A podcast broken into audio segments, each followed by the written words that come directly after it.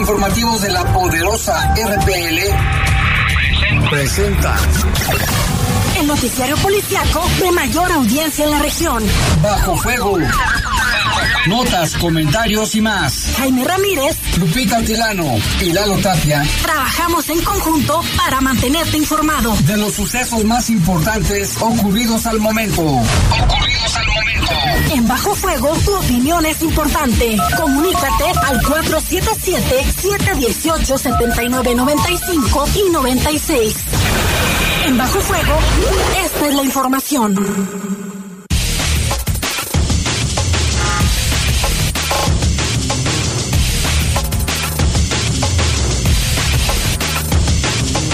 tal? Buenas tardes, calurosas tardes, ¿eh? Les saludamos con mucho gusto aquí en Bajo Fuego en este miércoles, ya primero de marzo o 1 de marzo del año 2023.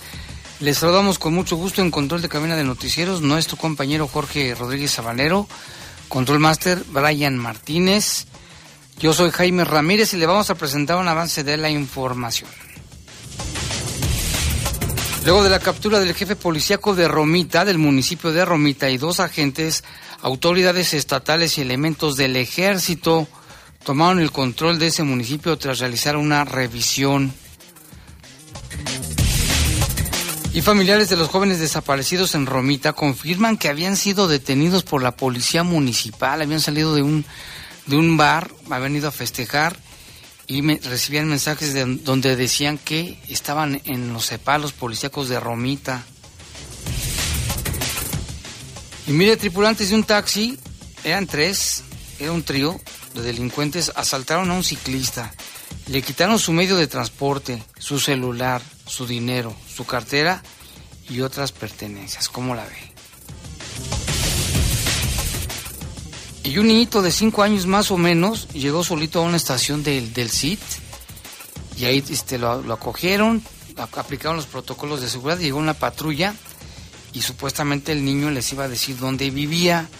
Es lo que tenemos por parte de los transportistas. Esperemos que ya esta hora la policía, la patrulla que se llevó al niño ya le haya, le hecho entrega a su mamá. ¿Qué hacía un niñito tan en la noche solito? Son las 7 con 2, vamos a hacer una breve pausa, volvemos en un momento. Comunícate con nosotros al 477-718-7995 y 96. WhatsApp 477-147-1100. Regresamos a Bajo Fuego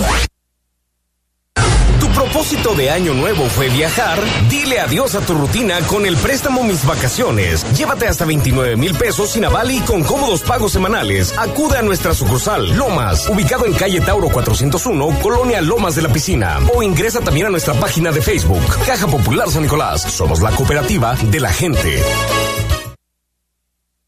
¿Sabes qué le da valor a nuestra democracia? Nuestra participación. Participa para que juntos elijamos libremente y con transparencia a quienes nos gobiernan. Participa para exigir resultados. Participa para seguir promoviendo el respeto y defensa de las mujeres, para que cada vez haya más ocupando cargos públicos. Participa, defendamos nuestra democracia y el voto libre y México tenga un mejor futuro, porque eso es lo que queremos las y los mexicanos. Mi INE es valioso, porque nos incluye y nos une. Estás en Bajo Fuego. Bajo Fuego. Reportes, comentarios, sugerencias. Comunícate a los servicios informativos de la poderosa RPL vía WhatsApp al 477-495-1839. 477-495-1839.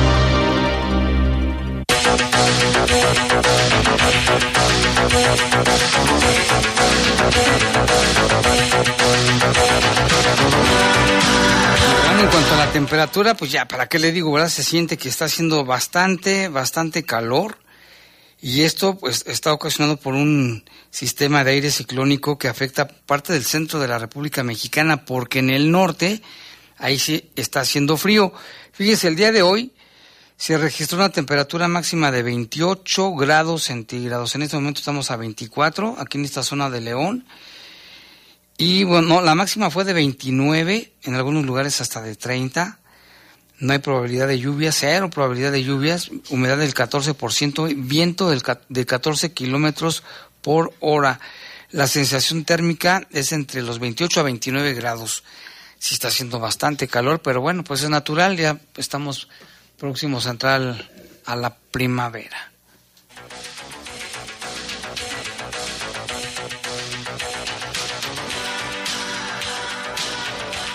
Y vámonos con información. Tenemos reporte con nuestro compañero Lalo Tapia. Ya nos decían de que hubo varios incendios, como, bueno, por lo menos dos incendios fuertes aquí en León. Vamos a escuchar. ¿Qué tal? Muy buenas tardes, Jaime Lupita, ¿cómo están? Buenas noches a todo el auditorio. Buenas tardes, perdón, a todo el auditorio. Pues información, mencionábamos desde la mañana, el mes de febrero finalizó con un total de 69 casos de homicidio. Hasta el momento pues no hay mayores avances en las investigaciones, está todavía pendiente el confirmar pues más datos sobre sobre los responsables. Y mencionábamos también Jaime que pues el mes de febrero ha sido ya en, en algunos años uno de los más violentos. Entonces pues bueno esperemos que este mes de, de marzo que apenas inicia sea mucho mejor en ese sentido sobre todo eh, pues que haya más avances en investigaciones que se puedan esclarecer más hechos como todos esperamos. Y bueno, el día de hoy también en la tarde en la colonia Ciudad Industrial se reportaba el incendio en una bodega ahí en la colonia Parque Industrial 2000.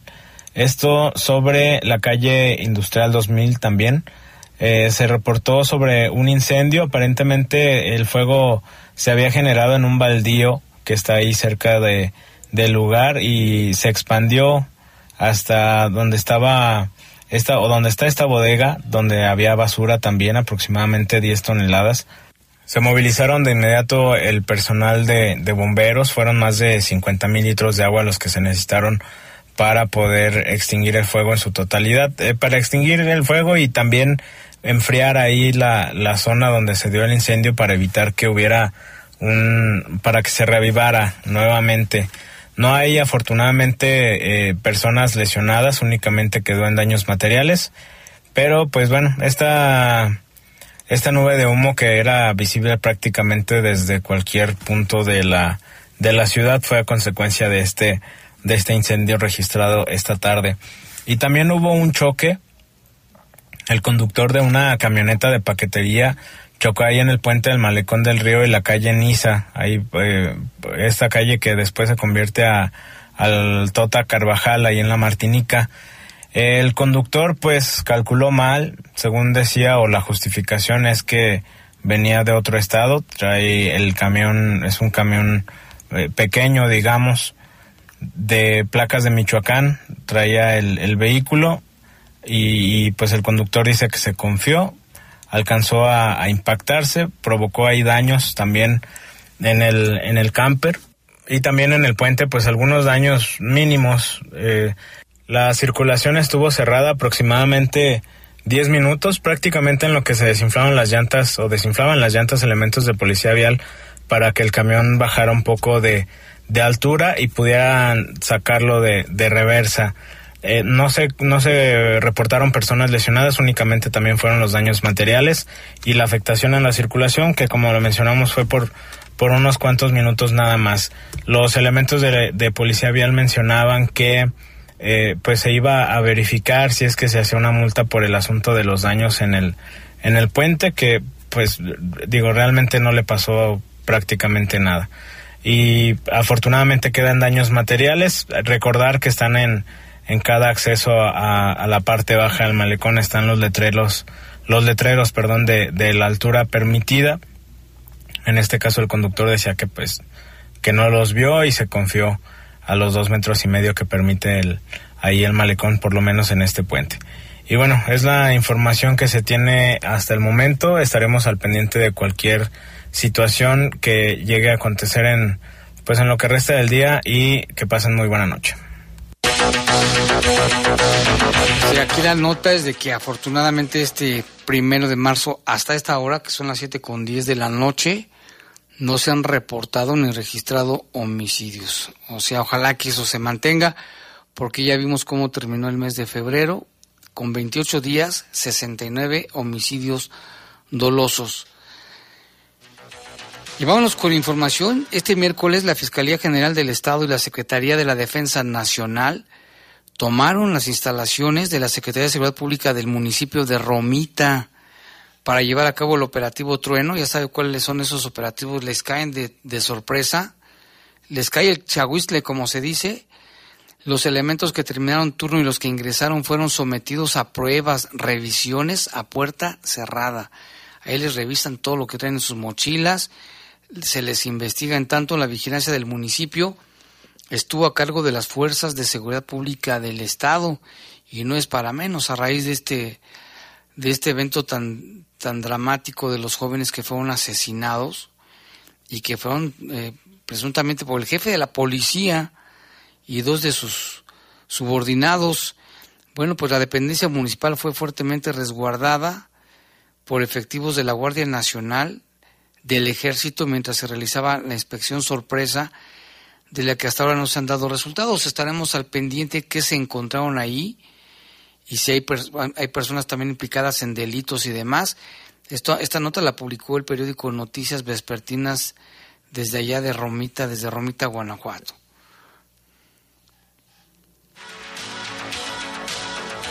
Tal que, como le habíamos comentado, este miércoles la Fiscalía General del Estado y la Secretaría de Defensa Nacional tomaron estas instalaciones, bueno, ya le decíamos, y ayer la Fiscalía habría confirmado la captura del mando policial de Romita y dos elementos en activo. Los funcionarios son acusados del delito de desaparición forzada de personas en agravio de estos tres jóvenes. Como resultado de la investigación por desaparición forzada de personas, la Fiscalía General del Estado realizó un operativo que derivó en la captura de Roberto, el jefe de la policía, fíjese, o jefe policíaco de la Dirección de Seguridad Pública de Romita y Vialidad, y también sus subalternos Roberto, Carlos y César, dos oficiales de la corporación. De acuerdo con las indagatorias por la desaparición y el homicidio de tres jóvenes, fue posible obtener datos de prueba para solicitar las órdenes de aprehensión en contra de los probables inculpados. Las víctimas habían sido reportadas como desaparecidas el día 19 de febrero y sus cuerpos fueron encontrados inhumados de manera clandestina o enterrados pues el día 23 de febrero en la zona del eh, Escoplo en el rancho El Refugio municipio de Romita donde se confirmó por la autoridad ministerial que los hallazgos correspondían a estos tres jóvenes desaparecidos. Era un matrimonio y un amigo de ellos que habían salido, fíjese, a divertirse y dejaron en la, orfandad dos niños pequeños. En las próximas horas el Ministerio Público presentará en audiencia a los presuntos involucrados para formular la imputación en su contra. Conforme sea factible, se dará información que no afecte el trabajo de la investigación de este horrendo crimen, triple crimen. Y precisamente sobre la desaparición y triple homicidio y la acusación contra elementos de la policía del municipio de Romita por su participación en los hechos, el periódico Noticias Vespertinas publicó esta nota que escribió la reportera Rocío Godínez y pues ahí con, la tomamos la nota porque está muy fuerte lo que dice. Fíjese, inicia la nota donde se dice que los, las víctimas habían enviado mensajes por WhatsApp a su familia en ellos decían, estamos en los separos, nos detuvo la policía de Romita, ¿verdad? Fue el último mensaje que Daniela Castro Palacios y su esposo Juan Pablo Vargas enviaron a su familia. Estamos en los separos, nos detuvo la policía. A partir de esa noche, el sentimiento de angustia y de dolor que vivieron sus seres queridos comenzó a crecer hasta que el pasado 23 de febrero, el pasado jueves, sus restos fueron localizados en una fosa clandestina en el rancho El Refugio de la comunidad del Escoplo, municipio de Romita. Y los presuntos responsables de la desaparición de este matrimonio y de su amigo Carlos Esteban, pues son nada más y nada menos que el director de la policía y dos elementos de la corporación, quienes ya están detenidos, seguramente serán vinculados a proceso penal.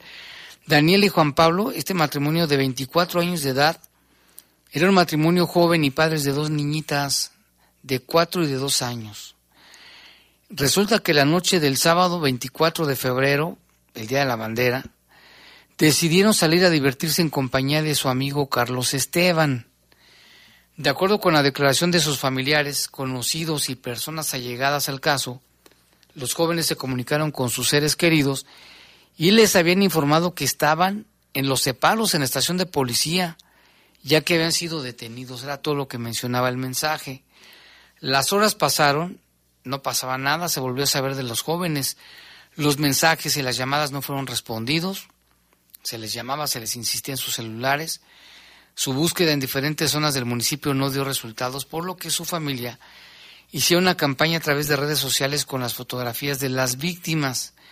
También acudieron a la Fiscalía para presentar las denuncias correspondientes a su no localización y un par de días después fue emitida la alerta para Daniela y se activó el protocolo ALBA con el número de célula de, identificación 178, donde describe sus características físicas y vestimentas. Cuando fueron a preguntar a los separos, les dijeron que ya no estaban ahí.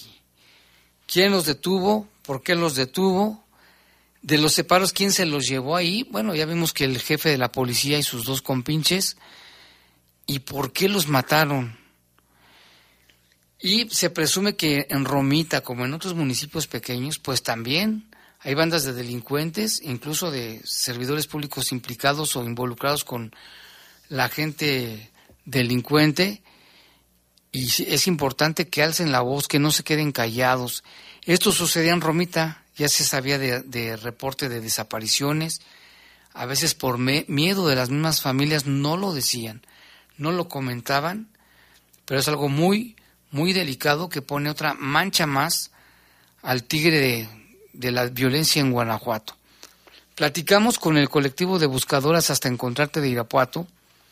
Un grupo de este grupo de colectivo intervino en el caso de los jóvenes desaparecidos en Romita.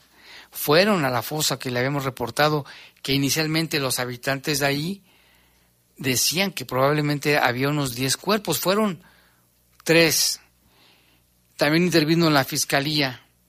Platicamos con Viviana Mendoza, que es, también integrante de este colectivo Buscadoras hasta encontrarte de Irapuato, porque ellas fueron al lugar de los hechos y habla de la situación que se vive en Romita y en otros municipios pequeños, que el silencio pues permite que siga la impunidad. Vamos a escuchar esta entrevista que le hicimos a Viviana Mendoza. Bueno, saludamos con mucho gusto a Viviana Mendoza de, del grupo de Hasta Encontrarte de Irapuato y le queremos preguntar sobre el caso de Romita. ¿Ustedes intervinieron de qué manera, cómo se enteraron y qué opinan del caso, Viviana? Mira, pues nos enteramos por medio de nuestra página oficial donde las personas eh, a las cuales les estamos muy agradecidas nos mandan puntos de, de posibles fosas clandestinas o nos mandan el reporte de que han desaparecido a personas en cualquier municipio del estado de Guanajuato. Nosotros el primer contacto que tuvimos fue a través de la página donde recibimos el reporte de que estas personas eh, encontradas sin vida después en la fosa habían sido arrestadas por parte de la policía municipal de Romita y que cuando los familiares quisieron los fueron a buscar ya no no los encontraron.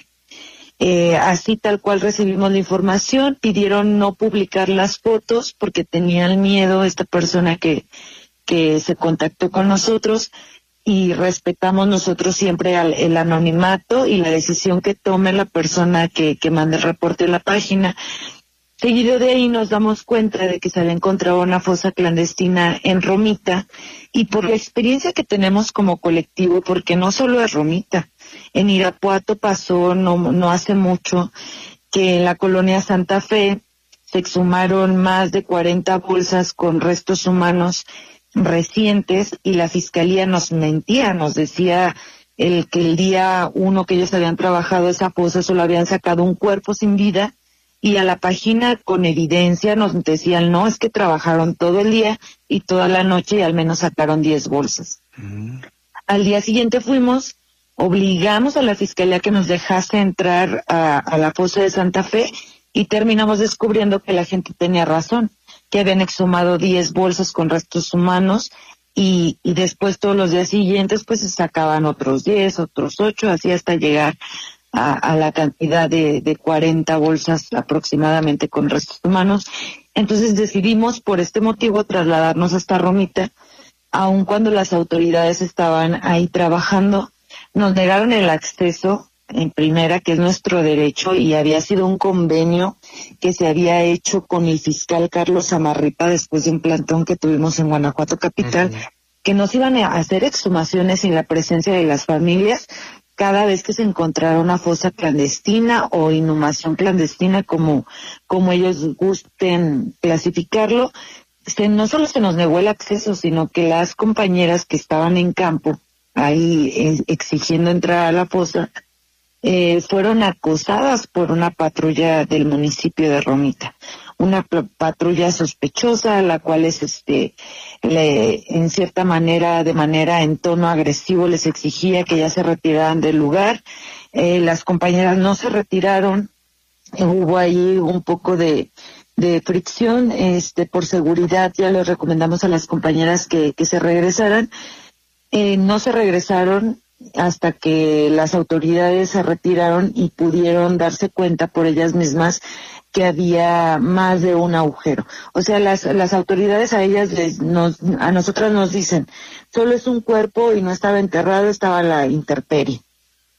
Y ellas esperan, cuando entran al área, ven que sí había pozos de sondeo, le llamamos nosotras, que es cuando se hace un agujero y si se suma un cuerpo, que eso lo sabemos ya por la experiencia en nuestras búsquedas en campo, lo que es el olor, cómo queda la tierra removida, cómo queda un agujero donde estuvo un cuerpo, donde no lo hubo. Entonces de ahí nosotras, eh, en base a nuestra experiencia nada más, determinamos que, al menos eran tres personas las que se habían recogido del lugar.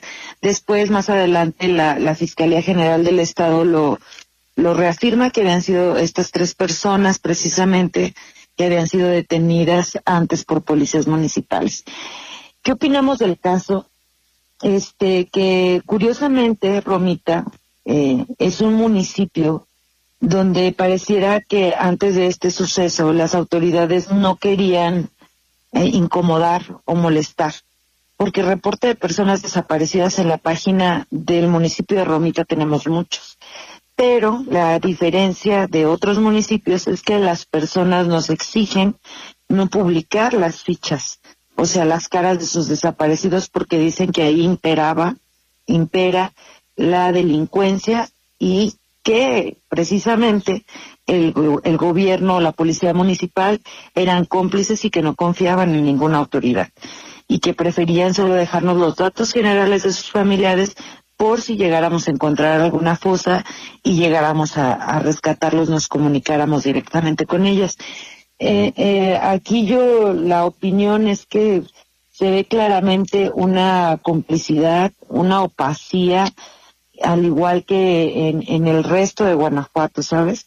Este tema tan, tan opaco como en Valle de Santiago, como en Cuerámaro.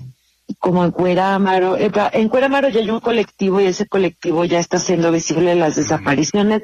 Recientemente en San Martín del Rincón, se llama, allí en los rincones también había este fenómeno de que la gente no, no denunciaba por miedo. Ahora recién acaba de nacer, eh, de nacer un colectivo allá que acaba de hacer una marcha, pero todos estos municipios tan pequeñitos, donde pareciera que son tierra de nadie y la gente no se ha atrevido a levantar la voz y, y desgraciadamente estos municipios aportan a que el número de reporte de personas desaparecidas sea tan bajo, ¿sabes? El nivel de violencia que estamos viviendo en Guanajuato no coincide con el número de reportes de personas desaparecidas que hay en el estado, no coincide con el informe que da el fiscal Carlos Amarripa recientemente.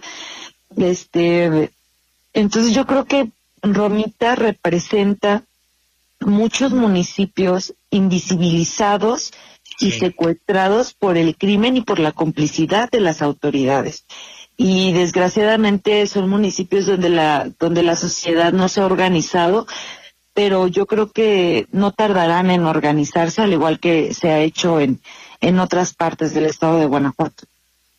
Sí un caso terrible no en fin pues gracias Viviana por esta información estamos al pendiente y a la orden ¿eh? cualquier cosa también. No, pues gracias a ustedes por contactarnos y me gustaría decirle a la sociedad de Romita y de los otros municipios que no tengan miedo a levantar la voz, que los desaparecidos necesitan ser buscados porque son seres humanos, que no importa lo que hayan hecho, nadie merece ser desaparecido. Exacto, está, está el mensaje muy contundente. Gracias, Viviana. A ti, buen día. Pues sí, ahí está. En este caso de en las ciudades grandes, pues sí se trabaja, se denuncia, se, se avisa. Pero hay municipios pequeños que no. A ver qué pasa con este tema. Ya la fiscalía nos tendrá al tanto. Vamos a hacer una pausa. Regresamos en un momento aquí en Bajo Fuego.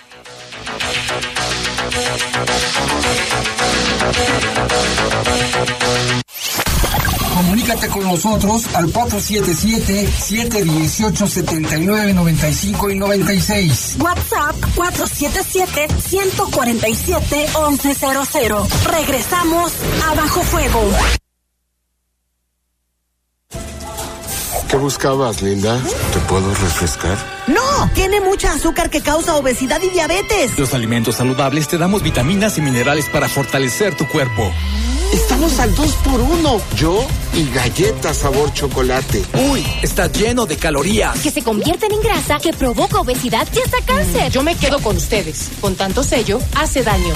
Checa el etiquetado y elige alimentos saludables. Secretaría de Gobernación. Gobierno de México. Chicos, aquí está su cuenta. ¿Qué creen? ¿Se te olvidó la cartera? Si tienes celular, paga con Cody. Busca Cody en la aplicación móvil de tu banco o institución financiera. Escanea el código QR del negocio, pon la cantidad a pagar, autoriza el pago y listo. Es muy fácil. Conoce más en cody.org.mx. Si tienes celular, usa Cody. Cody opera bajo la infraestructura y características del SPEI. Estás en Bajo Fuego. Bajo Fuego. Reportes, comentarios, sugerencias. Comunícate a los servicios informativos de la poderosa RPL vía WhatsApp al 477-495-1839. 477-495-1839.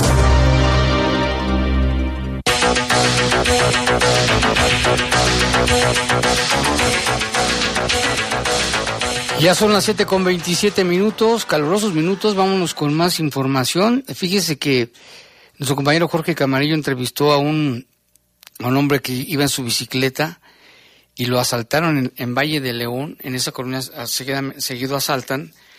Iban en un taxi, tres sujetos, lo, lo amagan con arma, le despojan de su bici, de sus pertenencias, y él nos narra cómo fue asaltado por cuatro, fueron cuatro sujetos que iban a bordo del taxi en la colonia Valle de León. Vamos a escuchar la narrativa. Sí, mira, fue en la colonia Valle de León, este, un taxi este, sobre de la calle que creo que se llama Olimpo, Olimpo del Valle, algo así se llama. Está un, un Oxxo, ahí se pararon por primera vez el taxi. Yo lo miré como un taxista normal. Los pasajeros le indicaron que por ahí no, que se fuera derecho. Se fue derecho, en la siguiente cuadra se paran, yo llego, me abajan, me amagan con a punta de pistola y pues ya corrieron con hacia salieron hacia Boulevard Hidalgo, ya me alcanzaron a salir por ahí las las este las unas personas que, que dicen que ellos momentos antes escucharon que quisieron abrir su puerta, por eso ellos se asomaron, pero ya cuando ellos se asomaron ya la unidad ya había ya había corrido.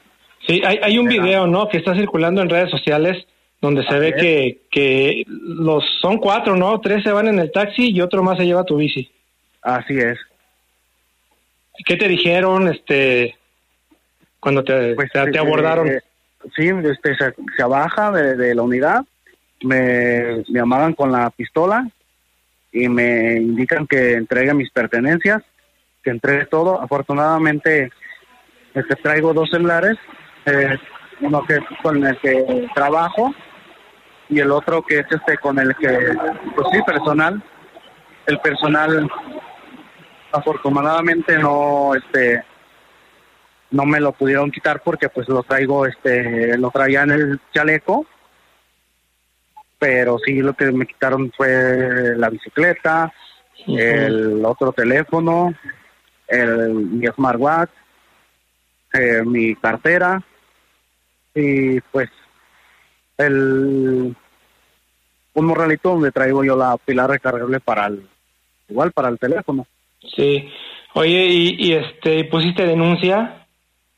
De hecho, ahorita voy hacia la fiscalía porque eh, estaba con algunos este comercios checando lo de para ver si se veía el que tuvieran el, el video de donde se ve que se alcance a ver el número económico porque tengo la placa pero no tengo el número económico. ¿Y, y cuál es la placa? ¿Sí la tienes? Sí. Que nos la digas, por Es- favor. Es A6030E. ¿Y, ¿Y traía alguna identificación más el taxi? Al parecer era de Sí, una clínica, taxi, ¿no? Ajá, de la 47. De- el del copete sitio de la trae- 47. Así es, trae un copete verde pequeño de, de- de los delgados. De la clínica del seguro del tan 47, la que está en las trojes. Así es. Ah, ok.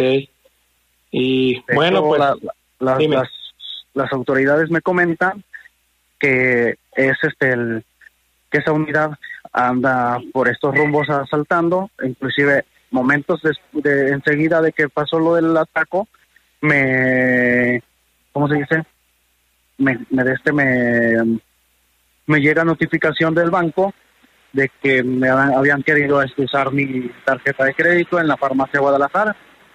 ¿Y si lograron hacer alguna compra, algún retiro? No, Sí, sí, lo- sí lograron hacer una compra ¿Por de cuánto? 150 pesos. Ok. pues, yo- ¿Y ¿A qué horas eran más o menos cuando tú venías circulando por esa calle? 11 de la noche. Bueno, pues este, pues algún mensaje que quieras dar a la gente. Pues solamente que tomen sus precauciones porque pues ahorita esa, esa unidad anda por estos rumbos asaltando a los con- demás compañeros ciclistas que tomen sus precauciones en su en su trayecto, que si ven ese, esa unidad pues inmediatamente pues por ahí se resguarden con, donde puedan y si la ven que los pasa pues mejor se regresen.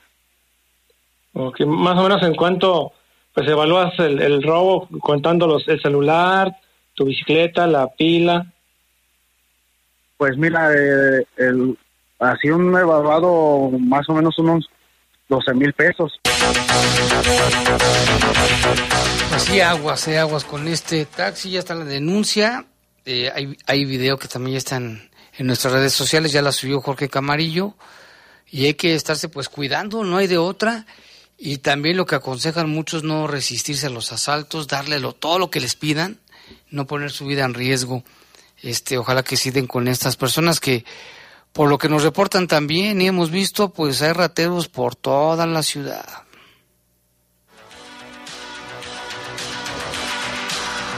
Y bueno, también ayer eh, dábamos cuenta de que la Secretaría de Seguridad del Estado había dado a conocer que el director de la Policía de Silao no, no había pasado el- la prueba de control y de confianza. Hoy el alcalde de ese municipio, Carlos García, pues lo dio de baja y hay un encargado de despacho. Vamos a escuchar lo que dice el alcalde de Silao.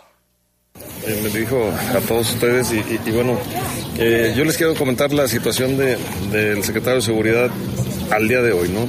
El, el día de ayer yo recibí un documento del director de Seguridad Pública eh, del Estado, al- el, el maestro Álvaro Cabeza de Vaca, en donde se, me informa que el director de Seguridad Pública de Silao no aprueba el examen de control y confianza. Entonces, este, si, ustedes recuerdan más o menos en, en, en diciembre este, saltar- una lista de, de algunos directores de, que ya habían aprobado o no habían aprobado el, el examen de control y confianza. El día de ayer a mí me llega a mi oficina en sobre cerrado, como debe de ser, este, la información directa de la Secretaría y, este, y bueno, este, al no aprobar el examen de control y confianza, este es, es este para, y para no, no caer en una este in- eh, en algo indebido el día de hoy a primera hora este le pedí su la, la destitución eh, a- al maestro Felipe y por lo pronto queda como encargado de despacho el comandante este Rojas. Rojas. Este entonces ahorita eh, Felipe pues va a buscar hacer otro examen de control y confianza, lo que sea, pero mientras no tenga examen de control y confianza, pues es una indicación directa de que no puede estar. ¿no? Entonces, ¿cuál es la, la historia aquí de, del director? Es que él aprobó eh, el examen de control y confianza en la Ciudad de México, se le venció ya, este, ahorita con fecha de marzo está vencido su, su examen de control y confianza que aprobó en México y el examen de control y confianza que eh, se sometió aquí en el, gobierno del Estado no lo pasó y bueno, este, la instrucción es, es clara, no puede haber un, un secretario este, que no cumpla el tema de control y confianza. Y entonces este, el comandante Rojas cumple el examen de control y confianza y por el momento entra como encargado de despacho. Yo les pedí que ya se prepararan para hacer la entrega-recepción y hoy este, estarán en ese proceso de entrega-recepción y por, lo pronto este, la seguridad en Silao está bien, estamos bien, este, seguimos manteniendo los niveles de seguridad este, importantes, no los óptimos, porque este no es consuelo de, de dicen que es consuelo de tontos decir que somos los que menos tenemos. Yo creo que sería un consuelo muy bueno decir somos los que no tenemos ningún tema de, de, crímenes o cosas así. Entonces, este, mientras sigamos teniendo, aunque sea una vida que lamentar, pues seguimos teniendo índices de inseguridad. ¿Somos los más bajos del Estado? Sí, pero no vamos a parar en eso, ¿no? Y sobre todo en, temas de, feminicidios, vamos a seguir muy fuerte. Yo estuve el sábado, el domingo pasado, acompañando a, las, mujeres, en la búsqueda, personalmente a, buscar la parte complementaria de, esta señora que lamentablemente perdió la vida y que la desmembraron. Y este, estuve acompañando a Tete, su, su, prima hermana, y estuvimos ahí con, la, con las gentes de la búsqueda. Entonces, vamos a seguir haciendo lo necesario en seguridad, pero cumpliendo con, todo lo que se... La capacidad del comandante Rojas, señor. Capacidad es, una capacidad probada 100%, este, es una persona 100% honesta, trabajadora.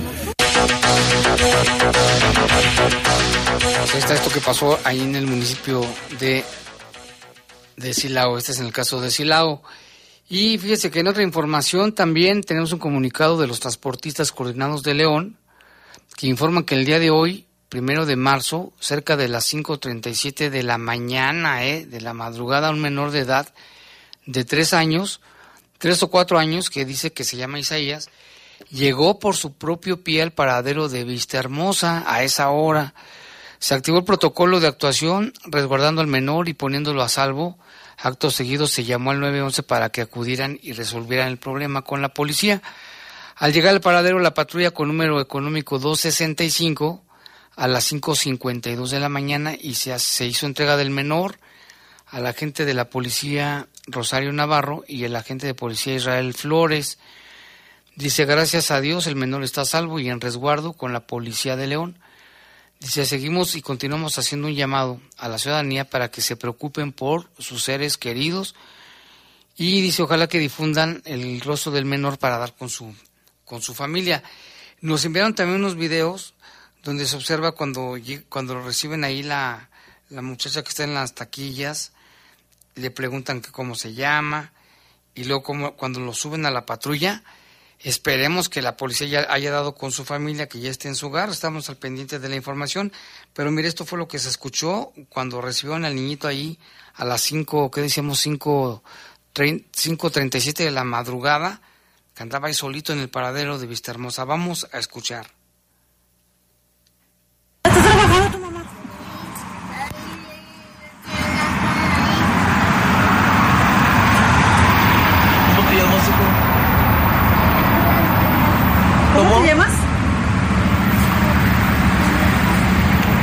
Se llama Isaías, dice.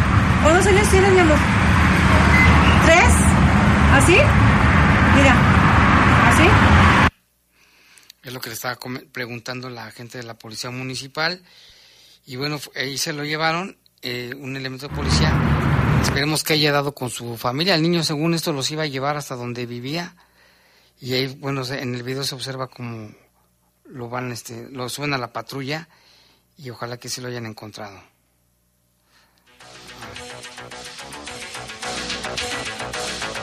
Estamos al pendiente, yo creo que sí, el niño ya debe estar con su familia, pero ¿qué estaba haciendo el niño? ¿Se salió de su casa?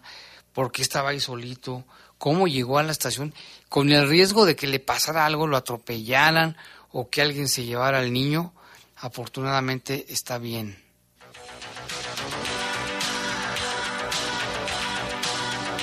Y bueno, aquí también nos comentan del incendio, que fue una recicladora de puros desechos de plástico, nos dice Jordi. Fue en la central de abastos, se controló, se requerían pipas para enfriar y retroexcavadoras. El comandante Elías de Bomberos informó sobre de ello y también Jorge Garibi dice que ellos donaron una pipa de agua. Qué bueno que se, se ayuda. Y vámonos con más información. Hoy es el día de cero discriminación. No debemos discriminar a nadie ni por su raza, ni por su dinero, ni por sus preferencias, ni por su escolaridad, ni por su forma de vestir. Sin embargo, a veces nosotros criticamos que en otros países se discrimina y demás, pero acá no catamos más las rancheras, ¿eh? también hay discriminación. Nuestro compañero Uriel Loza platicó con algunas personas sobre este tema. Hoy, en el Día de la Cero Discriminación, salimos a hacer un sondeo para saber cómo han sido discriminadas las personas en León, Guanajuato. Que he sufrido discriminación eh, por parte de, mi trabajo cuando trabajo de mesera. Eh, a veces los clientes se sienten como con el derecho de, exigirte las cosas y sin amabilidad. Y también como mujer, este, en trabajos en los que he mandado solicitudes, me contestan como que tiene que ser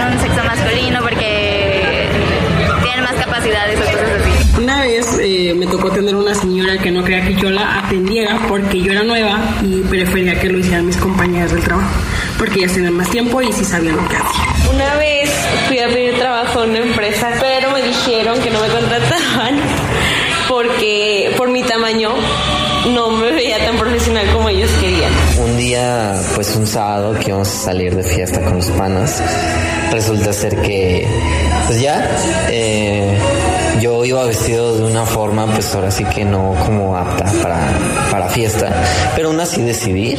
Resulta ser que, pues en la entrada, ahí en un bar de la madera, pues simplemente me dijeron que mi vestimenta no era, pues como adecuada para, para una fiesta. Vaya. Para el Poder de las Noticias, informó Uriel Loza. Vamos a un corte y regresamos con más información aquí en Bajo Fuego.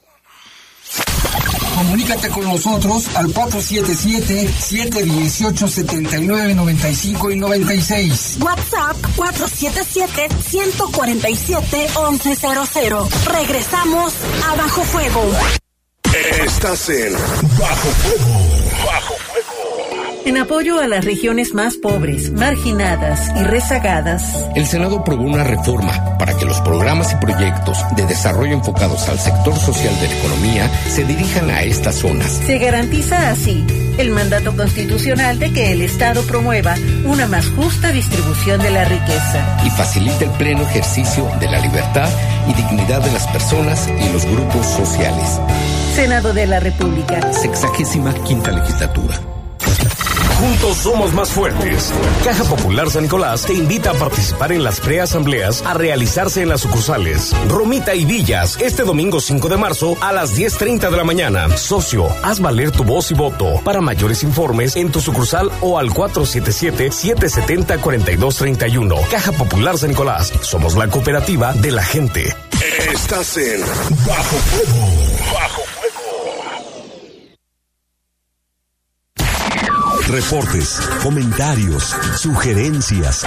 Comunícate a los servicios informativos de la poderosa RPL vía WhatsApp al 477-495-1839. 477-495-1839.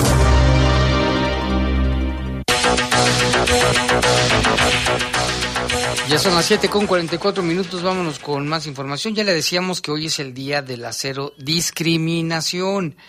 Este día de la cero discriminación de este año tiene el lema de despenalizar salva vidas o nucida y pone de manifiesto como la despenalización de los grupos de población clave y de las personas que viven con VIH salva vidas y contribuye a avanzar hacia el fin de la pandemia del SIDA. El primero de marzo, Día de la Cero Discriminación, se celebra el derecho a todas las personas a vivir una vida plena y reproductiva con dignidad y el Día de la Cero Discriminación pone de manifiesto cómo todas las personas pueden informarse, fomentar la inclusión, la compasión, la paz y sobre todo el movimiento por el cambio.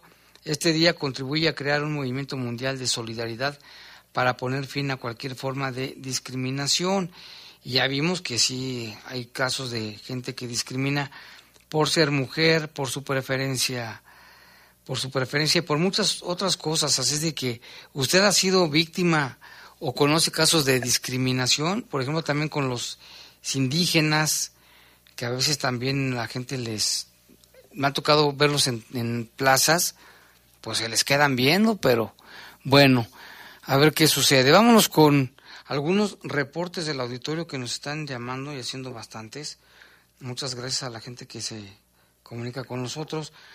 Aquí dice, dice, por favor no generalicen, no hay que generalizar en cualquier tema. Y sí, en el caso de los policías, sabemos que también hay muy buenos policías, muy buenos elementos que trabajan con convicción y compasión y no todos son iguales, ¿eh? la mayoría sí les gusta su trabajo y lo hacen bien. También aquí nos reportan de que le robaron su mochila a un niño en el canal de la Sardeneta en la colonia La Selva. No respetan. A ver, ¿qué puede haber traído este niñito en su mochila? Pues se la robaron.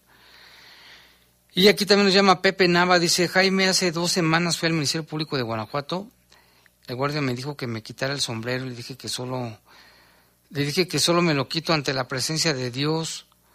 Me quiso discriminar por el sombrero, dice Pepe Nava. Dice que solo se lo quita ante Dios en los templos. También aquí nos llaman, dice, buenas noches respecto a la discriminación.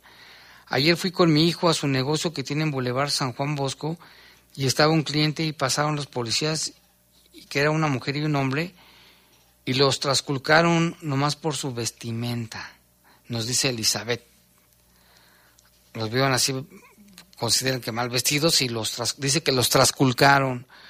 También aquí nos llama Heriberto, dice, y así como dice la buscadora de fosas clandestinas, lo que pasa en Romita pasa en muchos municipios de Guanajuato. Es un narcoestado, dice, y Samarripa es nuestro, nuestro García Luna. Dice, aunque se, aunque se enoje Teresita, dice. Gracias, Heriberto. Ahí está la opinión y se respeta toda la opinión y la libertad de expresión. Dice Jaime, ojalá y si llegara a saber por qué los asesinaron a estos jóvenes. Fíjese, y dejaron en la, en la orfandad dos niños chiquitos.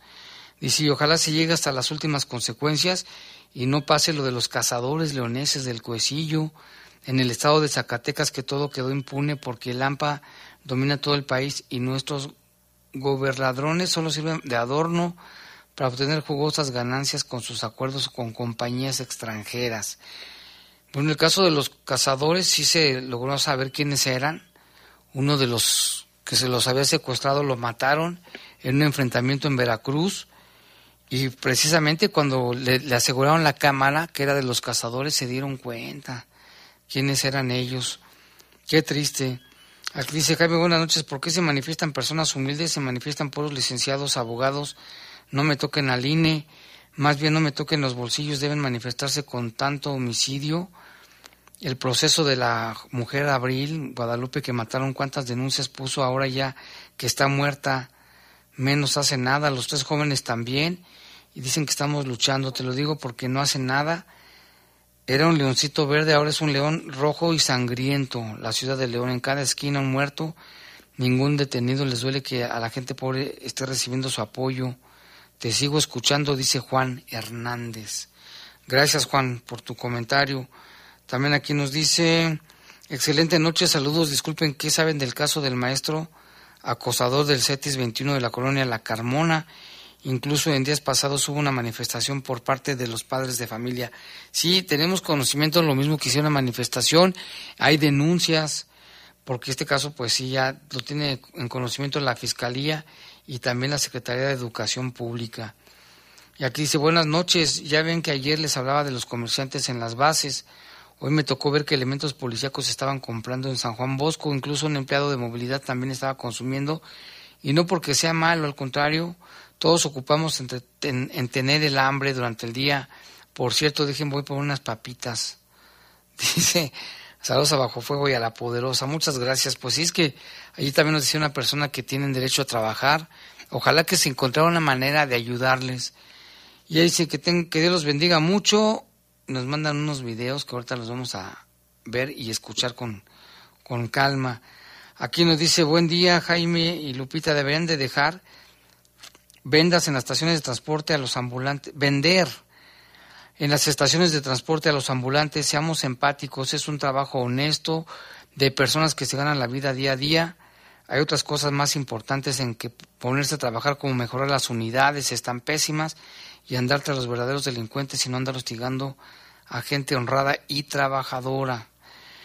El señor Valdivia dice, es dar, dar risa escuchar a ese señor lo que está diciendo, yo le puedo apostar con esos de que en Guanajuato no le ganan ni yendo a bailar a Chalma, Atentamente el señor Valdivia, ahí te encargo mi comentario.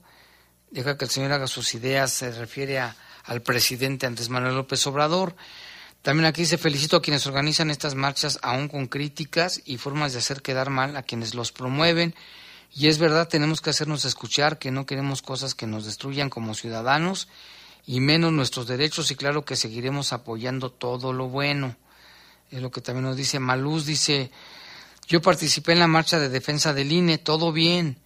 Una sugerencia, que se tenga un mejor equipo de sonido, oradores con más empuje, con más ganas. Gracias por organizar. Cuando íbamos por la calle Madero, un hombre empezó a instalar, todos, todos lo ignoramos. Dice, somos personas educadas y civilizadas, muchas personas de clase media, que son las que producen y no dan, nos dan empleo, que lo necesitamos. Señores empresarios, adelante, ustedes son nuestra esperanza, nos dice Malú, digo Maluz.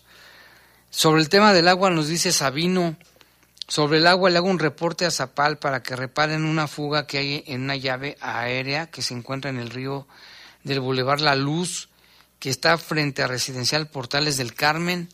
Ya lleva meses con el goteo, dice Sabino. A ver si nos puede mandar una foto, Sabino, y la ubicación más precisa para pasársela a Zapal. Jaime, saludos. Quiero felicitar a la unidad 29 de Protección Civil porque medio tapó este agujero en la colonia León 2. Qué bueno, porque era un peligro, ¿eh? Lo reportaron y nos manda el video cuando llegan elementos de, de, de Protección Civil, la unidad 29, y ya taparon un poquito el, ese agujero que era peligroso. Dice Jaime, ojalá me puedan apoyar con su gentil audiencia para el apoyo de las inyecciones para mi esposa. A ver, hasta el momento nadie se ha comunicado con nosotros. Ojalá que nos puedan ayudar. Dice, necesitamos con urgencia en eritropeyatina. Eritropeyatina 400 para la señora Claudia Inés Guerra. Dice, ojalá mediante su gentil audiencia nos puedan ayudar. El teléfono para que se comuniquen es el 477 548 2647 477 548 2647 para recibir su gentil apoyo. Ojalá que sí se pueda. Mire, voy a repetir. Necesitan con urgencia eritropeyatina 400 para la señora Claudia Inés Guerra. El número es 477-548-2647. Saludos, nos dice, y que les gusta mucho el programa Rock Last. Jaime, me encontré nuevamente un celular y traía dinero en la mica, pero, pero sabía que me hablaría el dueño y así fue. Se lo entregué tal cual estaba y lo chido que regresó el dueño, me felicitaron y hasta para el refre me dieron por lo chido que se siente bien, perrón, hacer buenas obras, así como ustedes lo hacen, Jaime, ayudando a mucha gente. Dios me los bendiga y los proteja. Pues qué bueno, ¿eh? felicidades a Rock Last, porque bien se pudo quedar con el celular y con el dinero. ¿Cuánto era Rock Last? Dinos cuánto era. Este, muchas gracias y qué bueno. Y como dicen, todavía hay gente buena y mucha. Y así es como estamos saliendo a veces de los problemas. Ya lo hemos visto con el, con carteras, con medicamentos, que la gente a veces olvida en los taxis y finalmente los recuperan. Y vámonos con más información. Mire, la Secretaría de Bienestar ya no va a comprar vacunas contra el COVID-19 para el país pues solamente tiene la vacuna cubana Abdalá. Esto dijo el delegado de Bienestar en Guanajuato, Mauricio Hernández Muñoz, y tenemos el reporte con Jorge Camarillo. Afirma el delegado para los programas del bienestar en Guanajuato, Mauricio Hernández, que la Secretaría de Salud del Gobierno Federal ya no va a adquirir biológicos contra el COVID-19. El único biológico disponible para aplicarse en territorio nacional va a ser la vacuna de origen cubano Abdalá, informó el funcionario. No tenemos ya datos de vacunas, como se los informé hace unas semanas Bienestar ya no participa en, el proceso de vacunación. Sí tengo conocimiento que hay vacunas en el país. También les dije, la vacuna que hay es Abdalá, que como saben es producida en Cuba y pues tal vez ese sea el detalle ¿Le van a traer no lo hemos visto por ¿A Guanajuato sabes bueno, van a mandar? No, tengo información, lo desconozco, lo desconozco, posiblemente el gobierno del estado lo puede explicar mejor. ¿Pero hay posibilidad de que lleguen las, vacunas? claro que sí, hay vacunas, hay vacunas en México, sí se cuenta con vacunas, incluso ayer el doctor Hugo López Gatel habló de ese tema. ¿Pero se puede pedir por, marca? Depende del estado. No, las vacunas que se tienen son esas, es Abdalá y son las que están disponibles. Y Guanajuato no lo desconozco, yo pienso que eso se los podría responder mejor el gobierno del estado. Cabe mencionar que según el subsecretario de Salud Federal Hugo López Gatel, dijo en rueda de prensa que la vacunación COVID en este año 2023 ya no va a ser universal, como se hizo durante la etapa de emergencia porque la inmunidad y la protección del sistema inmune de la suma de personas en México posiblemente ha llegado a un nivel del 90%. Para el poder de las noticias, Jorge Camarillo. Pues que nada más es esa, la Abdalá cubana. ¿Y qué ha pasado con la que iban a ser la mexicana, la patria? Dicen, aquí dicen que una persona dice, yo no me voy a poner esa vacuna. ¿Usted se la pondría? Pues yo sí. ¿Tú, Jorge? Sí, también. Y también hay más información en temas de salud.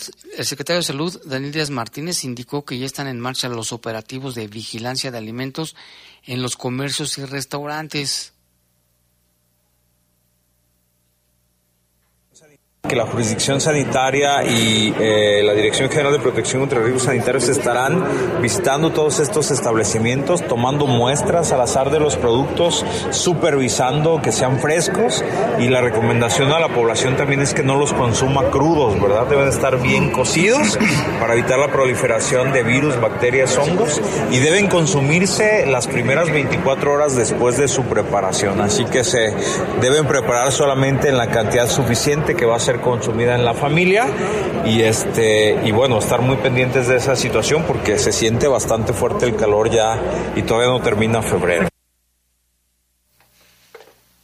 Pues ahí están los, operativos. Hay que tener cuidado también si usted compra, fíjese bien, que estén, que tengan buena, ahora sí que los pescados tengan buena presentación en sus escamas, en sus ojos. El olor es importante, tenerlos en refrigeración y pues sí, se supone que hacen un operativo y vigilan restaurantes, comercios, puestos de comida, porque con el calor pues ya ve que se echa más rápido a perder los, las cosas. Aquí quiero mandar saludos a Nasol, a Nasol también que está al pendiente del programa. Muchas gracias. También aquí a Jorge, Jorge Garibi, le mandamos un saludo, está al pendiente. Juan Edmundo Urrutia dice, saludos Jaime, ¿cómo andas? No, pues con toda la actitud como siempre compañero. También saludos para Osvaldo Rodríguez que nos escucha allá en Filadelfia, digo en Silao, en Silao. También al buzo Eduardo Aguilar que nos está mandando audios, pero ahorita los vamos a escuchar este buzo porque ahorita no los puedo escuchar, pero muchas gracias. También este, agradecemos, agradecemos la llamada que nos tomó Viviana Mendoza, a las buscadoras. Aquí nos preguntan el número, ahorita lo vamos a pasar. Y también aquí nos llama Guillermo Cortés del asunto de los ovnis, que ha habido varios avistamientos en León, en el Pico de Orizaba, en el Popo, y que también en, redes sociales circulan videos de pilotos que han visto ovnis. ¿Qué son? No sabemos, precisamente son ovnis, no necesariamente naves extraterrestres. Y ya llegamos al final de este programa de Adrián Castrejón y Gerardo Lugo con Leyendas de poder. Los servicios informativos de la poderosa RPL presentaron el noticiario policiaco de mayor audiencia en la región. Bajo fuego. Bajo fuego. Gracias por tu atención.